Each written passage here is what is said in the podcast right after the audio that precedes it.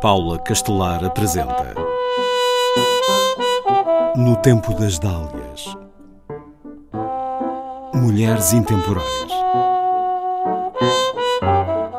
Mónica Betancourt Dias nasceu em Lisboa em 1973. A sua mãe, Ana Betancourt, reconhecida especialista na área da educação, diz que Mónica sempre foi muito curiosa. Conta que era, e cito, fascinante organizarem juntas descobertas através de leituras, caminhadas, aventuras nas rochas da Ilha Terceira e visitas a museus.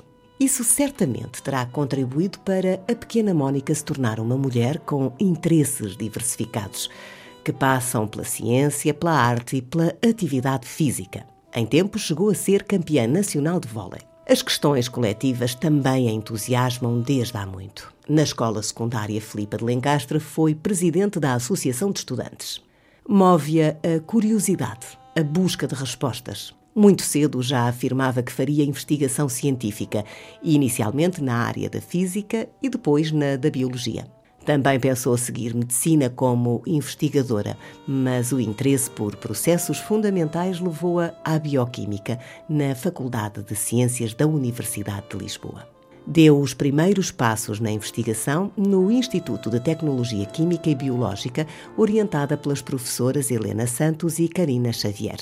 Integrou o programa de doutoramento da Fundação Carlos de Gulbenkian, criado pelos professores António Coutinho e Alexandre Quintanilha. Através desse programa vinham lecionar em Portugal, no primeiro ano, professores de todo o mundo. Isso permitia o estudo de áreas científicas inexistentes no país e uma rede de contactos, abrindo horizontes para a escolha do tema da tese. Rumou a Londres, doutorando-se na University College em Biologia Celular em 2001. Durante quatro anos ali trabalhou na regeneração de corações em salamandras. Mónica Betancourt Dias queria perceber como é que as células decidem multiplicar-se ou não para fazer um tecido durante o desenvolvimento do ser humano, na regeneração ou no cancro. Cruzou-se com Jeremy Brooks, que investigava o assunto da perspectiva da regeneração. A salamandra regenera os seus órgãos. Se ferir uma pata, a coluna vertebral ou um olho, recria outros absolutamente iguais aos anteriores. Mónica Betancourt escolheu o coração para entender o fenómeno. Aqui percebeu que aquilo que a salamandra faz é usar de outra forma mecanismos existentes nos mamíferos como nós, abrindo novas portas para perceber a falta de regeneração do nosso coração. Tinha sido ainda em Portugal, no início do doutoramento em Oeiras, que a alertaram para a área da proliferação celular, pela qual nunca mais deixou de se entusiasmar. Deixou Londres e mudou-se para Cambridge, onde fez um pós-doutoramento sobre novos mecanismos que regulam a proliferação das células utilizando a mosquinha da fruta. Ali esteve quase cinco anos no Departamento de Genética como investigadora associada, tendo publicado na prestigiada revista Nature novos mecanismos que regulam a multiplicação das células e descoberto algo que abriu um caminho de investigação completamente novo. Enquanto isso, pós-graduou-se em Comunicação de Ciência no Birkbeck College, em Londres, onde analisou a ciência do ponto de vista da sociologia, filosofia e comunicação adorou viver na capital inglesa, pelas possibilidades na interação científica, mas também pelas ofertas culturais. Partilha com a sua mãe, Ana Betancourt, o gosto por fotografar e fez um curso de fotografia na St. Martin School of Arts. Aprendeu a escrever comunicados de imprensa e programas de rádio e de televisão. A sua estreia como entrevistadora para a rádio foi sobre o DNA, Entrevistou alguns dos mais conhecidos cientistas que estavam em Cambridge, mas o seu gravador não funcionou e teve de repetir a entrevista. Desde aí, já organizou vários cursos para investigadores sobre comunicação.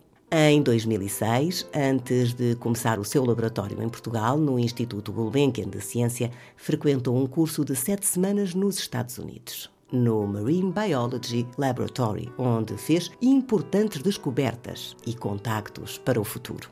No seu currículo científico destacam-se as bolsas do Conselho Europeu de Investigação em 2010 e 2015 e a sua eleição como membro da Organização Europeia de Biologia Molecular.